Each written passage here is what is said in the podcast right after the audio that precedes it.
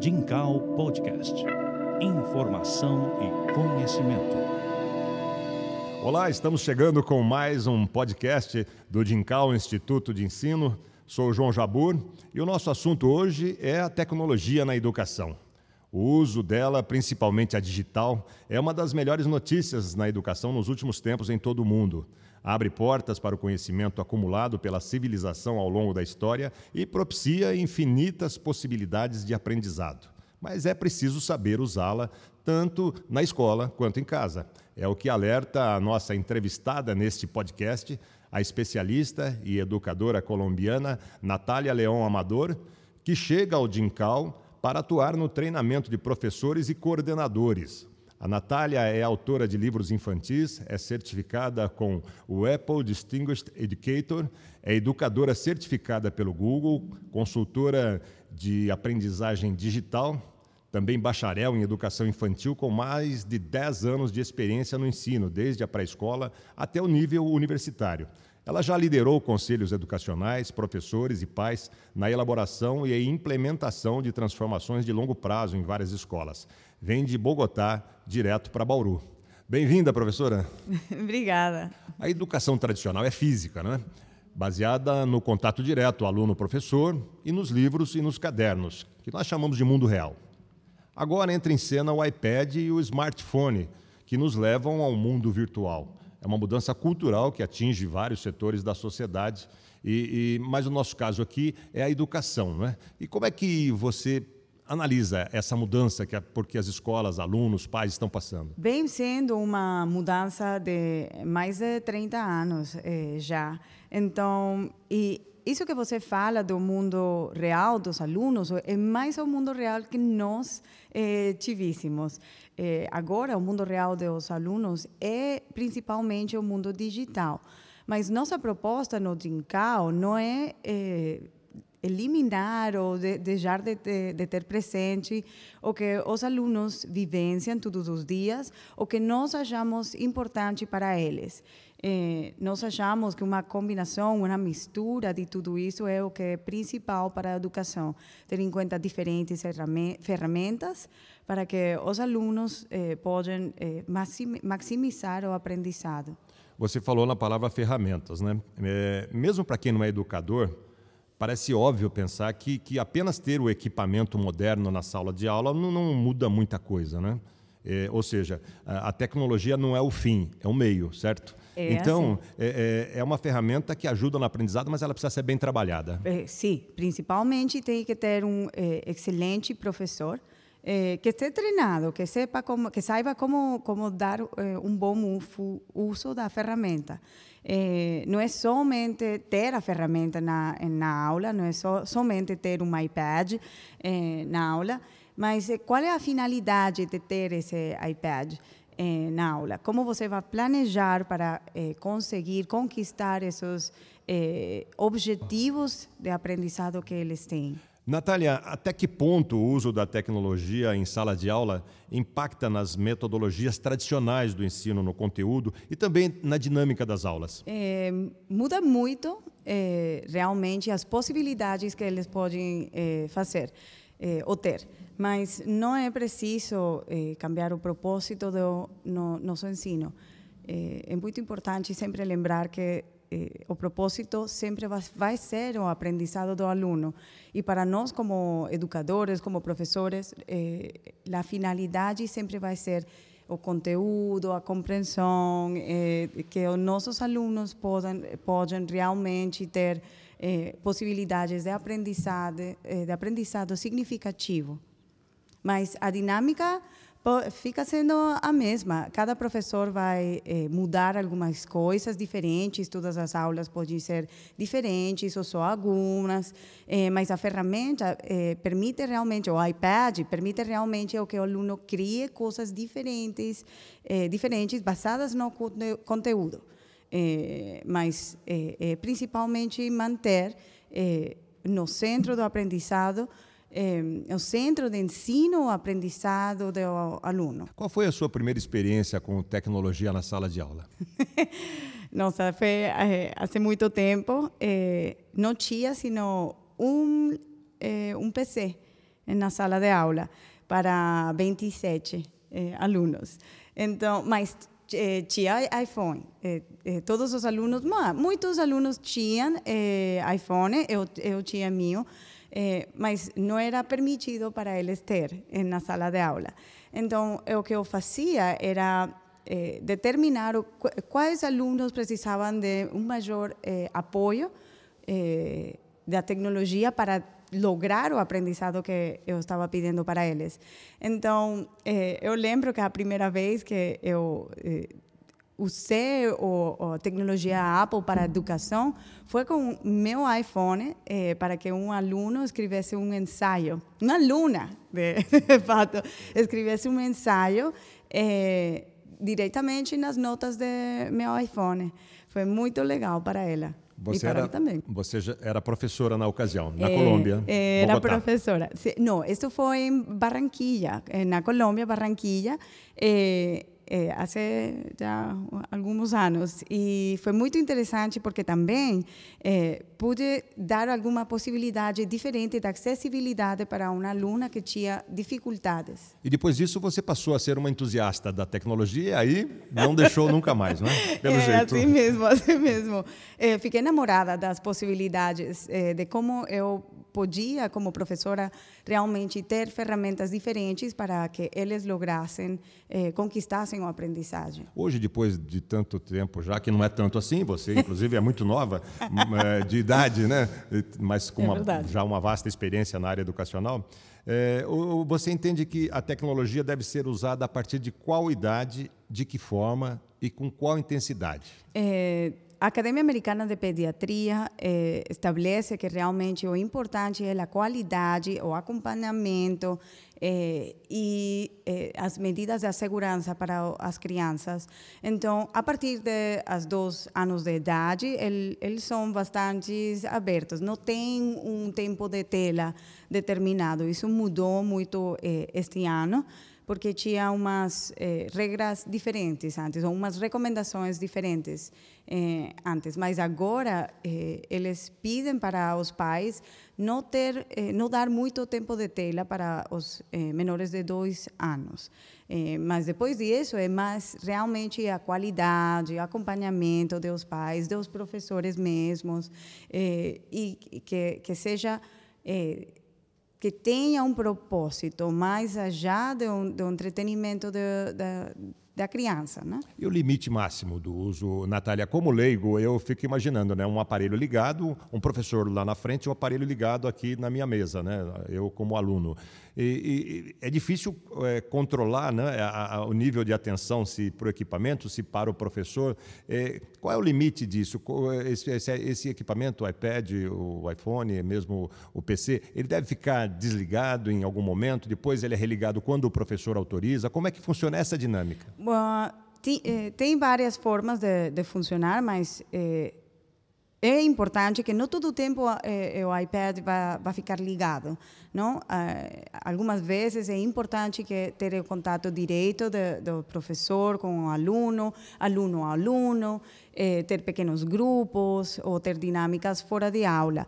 Não sempre vai ter eh, o iPad ligado, mas é uma ferramenta que, que tem tantas possibilidades que você pode usar em diferentes momentos. Não, não, não está eh, fixo no, en- na aula, e isso depende muito de cada professor. Eh, eh, además, também tem uma ferramenta muito legal da Apple, que é o aplicativo Classroom, que permite gerenciar realmente tudo o que está acontecendo em todos os iPads dos alunos, desde o iPad do professor. Então, o professor em seu iPad pode ver as telas de todos eh, seus alunos ao vivo. Então, desligar todos os iPads desde, desde o seu, ou mutar também, se quer silenciar todos os eh, iPads, pode fazer isso também. E tem controle sobre tudo o que está acontecendo eh, na sala. O que é que você diria para os pais? Eh, os pais eh, podem ficar tranquilos quanto a isso? Quer dizer, eu imagino, aqui no Dincal, certamente os pais já foram muito informados, já estão eh, adaptados, acostumados. Mas pode haver alguém ainda que tenha alguma dúvida. O que é que você diria para quem tem alguma dúvida sobre o uso da tecnologia na sala de aula? eu gostaria de que eles vinieram para cá eh, e vivenciar como é uma aula. Porque quando você faz isso, eh, tudo muda tudo muda em sua perspectiva, porque nós não temos eh, essa oportunidade de aprender com, com uma ferramenta como o iPad. Então, é muito difícil para você acreditar somente no que eu estou falando, é muito difícil imaginar eh, eh, também. Então, se você vem, vivência, escuta os alunos, escuta os professores que já estão fazendo uso dessa ferramenta, vai mudar toda a sua perspectiva, mas acredita em que realmente é uma ferramenta absolutamente poderosa que o professor está no controle, eh, ele tem todas as eh, ferramentas, o treinamento também sobre como usar essa, eh, esse aplicativo de Classroom para dar o potencializar o aprendizado do aluno. Pelo que eu estou percebendo, você vai ter um contato mais próximo com os pais, então, talvez até uma palestra, uma oficina com eles sobre o assunto? Eu gostaria muito. É, eu gosto muito, eu faço isso também na Colômbia, é, feito isso no México, é, palestras, workshops. É, sempre eu, eu, gosto de invitar os pais para participar, para compreender realmente. Eu acho que quando você vivencia, tudo muda para você. Então, eu invito os pais, eu convido os pais para que participem disso e, pronto vai, vai ter mais oportunidades de, de vivenciar eles realmente o que acontece acontece. E os professores e funcionários? É, aqui talvez não seja o caso né, de algum tipo de resistência, porque o colégio já nasceu com esse DNA. É, mas uh, você já deve ter enfrentado resistências, principalmente do, do, do, pessoal que trabalha na escola, né? Nossa, sempre tem, sempre tem. Mas é normal. Cada vez que você eh, tenta fazer alguma mudança, eh, em uma estrutura cultural, organizacional, sempre tem resistência. Isso é, é o normal do ser humano. Eh, você sempre está cômodo, está, fica à vontade com o que você conhece. Mas eh, quando eh, algo novo aparece para você, é um um pouco eh, intimidante para a, as pessoas. Então, mas tem estratégias, tem muitas estratégias para eh, eh, para que isso dê certo, para mudar pouco a pouco, eh, dar as ferramentas também para as pessoas, a informação precisa para que eles fiquem à vontade com o câmbio, com a mudança. Então, é por isso que eu trabalho de forma progressiva, é, não é tudo é, de um dia para outro, não é que hoje é, vamos, vamos mudar tudo. Não. É algo progressivo, você tem que fazer um diagnóstico, tem que conhecer o pessoal, estabelecer uma relação de confiança. isso é muito importante, fazer os, as mudanças progressivamente para que dê tudo certo. O conceito de escola 3.0 já é bem difundido e a, a, tecnologia né, na educação faz parte né, desse conceito. Você trabalha isso de uma forma mais ampla, porque não se limita apenas ao uso de uma ferramenta. Né? O professor passa a ser um mediador também na sala de aula. Tudo isso tem que ser trabalhado? Tem que ser, sim. O, a educação 3.0, que eu acho que estamos próximos a ser 4.0, é, é, o mais importante disso é um, uh, Storytelling Transmedia, em onde você usa diferentes plataformas plataformas para, eh, construir, para a construção de uma mensagem eh, orientado ao aprendizado. Então, por exemplo, eu posso usar eh, a conexão eh, instrução uma a uma do professor com eh, o aluno ou da sala de aula, mas também ter a possibilidade de que dois alunos construam algo eh, no YouTube, por exemplo, e ter o feedback de outros alunos no esse vídeo no YouTube e você vai construindo o aprendizado com todas essas diferentes interações. Eh, eu acho que isso é muito legal para nossos alunos ter isso, porque nós não tivemos a oportunidade de eh, compartilhar nosso conhecimento e nosso aprendizado com o mundo, mas eles têm essa possibilidade. De, de, fazer isso. Nós estamos conversando com a educadora colombiana Natália Leão Amador, que está chegando ao DINCAL Instituto de Ensino, e ela é especialista em tecnologia na educação. Natália, eh, e falando das vantagens agora de, de todo esse aparato, de, de, do uso da tecnologia na sala de aula, enfim, né? Me parece que motiva mais os alunos, já, já que são a maioria deles da geração Z, que já nasceu conectada, e, e sempre se discutiu aqui no Brasil, pelo menos, como motivar os alunos em sala de aula, né? E, e, e dando a eles esse equipamento, e não só, claro, o equipamento, mas isso me parece que está causando uma, uma mudança até de, de comportamento, uma, uma alegria maior de vir para a escola, não é isso? E é, é realmente realmente, como, como falei para, para você, eh, esse é o mundo deles. Nós temos a responsabilidade de eh, participar desse mundo para atrair ele, para uh, garantizar um aprendizado muito mais proveitoso e mais significativo para os alunos. Está comprovado já, os estudos estão feitos de como realmente ter esse contato direto com, com, com seus eh, com essa ferramenta que eles utilizam todo dia para conectar-se com o mundo, eh, faz do aprendizado muito mais eh, significativo e rico. Mas eu imagino que, como em tudo no mundo, principalmente naquilo que é novo, há problemas, há, há, há dificuldades a serem superadas ainda, né? É, e que você deve estar esquentando a cabeça para ver, encontrar uma solução. O que é que você elencaria como ainda dificuldade nesse ambiente? Eu acho que eh, realmente é, tudo é uma questão de perspectiva. É, eu gosto de, de, pensar nos desafios é, que tem o professor e realmente tem um desafio nossa grande é estar todo o tempo atualizado.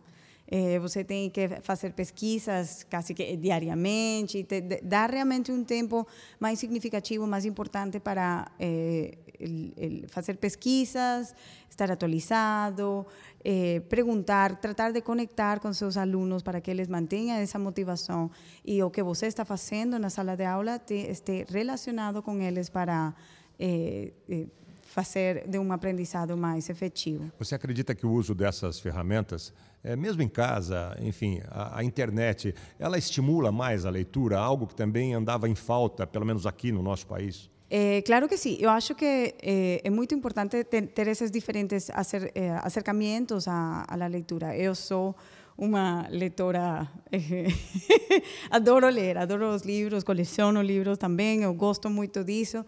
Eh, eu acho que ter a oportunidade de, de, de, encontrar a literatura correta para cada um de nossos alunos eh, nós não tínhamos essa oportunidade antes, não? Você tinha uma biblioteca, por exemplo, a Cambauru, que é uma cidade cidade é, pequena, é, você não tem muitas possibilidades de livrarias, de bibliotecas, como de pronto pode ter uma cidade mais grande como São Paulo.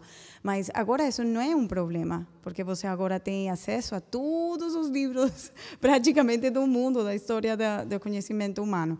Então, ter esse, eu acho que está comprovado também por eh, os estudos, quando você dá o texto correto para o aluno, eh, basado em seus interesses, mas também em sua capacidade de, le, de leitura nesse momento de sua vida, eh, vai estimular a paixão e amor por o livro, por a leitura mesma. Porque se você dá um texto que é muito avançado para um aluno, eh, o que vai ficar eh, fazendo, o resultado disso vai ser uma frustração muito grande. É, que isso é realmente o que aconteceu com muitas de, de, de nossas gerações. Então, agora tem essa possibilidade de diferenciar o mesmo texto. Eh, já tem eh, plataformas eh, web que faz isso. Você tem o mesmo texto, pode ser de um, um artigo do New York Times, e este vai, vai estar diferenciado por níveis de leitura. Então, tem os que estão mais avançados, o mesmo texto, mais avançado, tem outro que está meio, tem um que para os alunos que de pronto precisem menos vocabulário técnico, etc. Então, eu acho que a leitura é um tema de paixão. Você tem que gostar do que você está lendo. E entender, ter a possibilidade de entender isso, facilita o que você goste dele. O bullying é uma preocupação nas escolas brasileiras. É, e o, o, o, equipamento que, que o aluno tem acesso permite algo chamado de cyberbullying. Isso é uma preocupação? É, claro, é uma é preocupação, mas não é a preocupação principal. A preocupação principal deve ser a cidadania digital. Como você vai preparar o aluno para enfrentar-se a essa plataforma ou essa é, é mundo digital mesmo, não? Nós não tivemos tampouco essa oportunidade de, de conhecer quais eram as possibilidades, não? Agora tem muitos currículos internacionais que permitem eh, ensinar ao aluno progressivamente quais são essas eh, habilidades eh, que vai precisar para ser efetivo, ser respeituoso, eh, no mundo digital. Como fazer uma cidadania, um exercício de uma cidadania digital eh, acertada. Cidadania digital, muito interessante esse esse conceito, né? É, que a gente não ouve muito por aqui. Já é uma novidade que você nos traz, né? Você pode explicar um pouquinho melhor isso? Sim, claro que sim. A cidadania digital é como você é sano, legal e responsável em suas eh, interações online. Então, por exemplo, eh, a gente sempre tem uma eh, huella digital eh, que é realmente o que faz rastreável tudo o que você faz na internet. Então, se você postou algo no Facebook, em, eh, não sei, quatro anos atrás, eh, nós podemos encontrar isso. Tudo o que você faz na internet que fica aí para sempre. E pode ser mais difícil de encontrar algumas coisas que outras, mas tudo fica. Então, nós realmente eh, temos que ter isso presente para eh, ensinar a nossos alunos todos os riscos que estão presentes, mas também como eles vão a poder ser sanos, eh, precisa ser eh, sanos, legais, quais são as regras eh, de uso eh, país, porque todos os países têm regras, mas também tem regras das empresas, em onde, como Facebook, por exemplo, tem suas regras. Menores de 14 anos, não, de 13 anos não podem, eh, não deveriam estar usando ter uma conta no Facebook. Um, e também como ser eh, responsáveis, como todo o que nós fazemos eh, aí vai voltar depois. E também eh, pode voltar, porque as universidades, as faculdades já, já estão fazendo isso, fazem pesquisas dos alunos que eles vão aprovar para suas escolas. Então, é muito importante ter, ensinar isso para os alunos, para que tudo o que eles postagem fosse realmente o que eles querem que o mundo lembre deles. E, Natália, por que a tecnologia Apple é a escolhida por você, né? pelo próprio Jim Cal? É, particularmente, o que eu mais gosto da, da tecnologia da Apple são as possibilidades de, de, explorar a criatividade. O fácil que é para o aluno, o fácil que é para o professor fazer coisas tão diferentes, todo o, o processo de realidade aumentada é incrível eh, e que também esse, essa liderança nos eh, cambios educacionais vem, a, a pro, eh, vem sustentado de uma pesquisa educacional, em onde realmente a Apple ha feito um esforço para eh, ensinar os eh, educadores, eh, desenvolver programas educacionais como Everyone Can Create, Everyone Can Code, e também vasta possibilidade de ferramenta que tem na App Store. eu adoro ensinar com Apple. Muito bem. Bom, fizemos um passeio panorâmico pelo tema, né? Ferramenta, tecnologia na educação. Algo mais que você queira dizer que eu não perguntei ou que seja importante deixar registrado aqui nesse nosso podcast? Tem uma mensagem muito importante. É, é Dincal é a primeira escola na Latinoamérica que tem uma equipe pedagógica 100% certificado por, pela Apple para é, utilizar suas ferramentas para é, a educação. Isso é uma novidade, nossa, é incrível que, o que temos aqui no Dincal. Eh? Não, não tem nenhuma parte da Latinoamérica, vocês são referentes. Bauru é referente com Dincal. Muito bom, uma ótima notícia, né? e nós estamos precisando.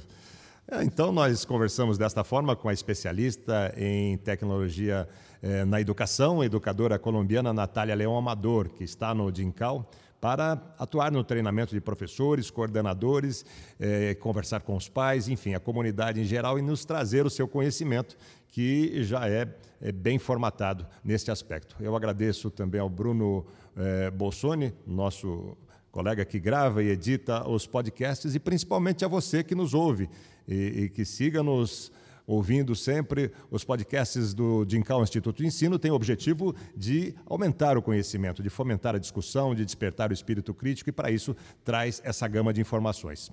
Muito obrigado a todos, muito obrigado, Natália. Obrigada. E até a próxima edição desse nosso programa de podcast.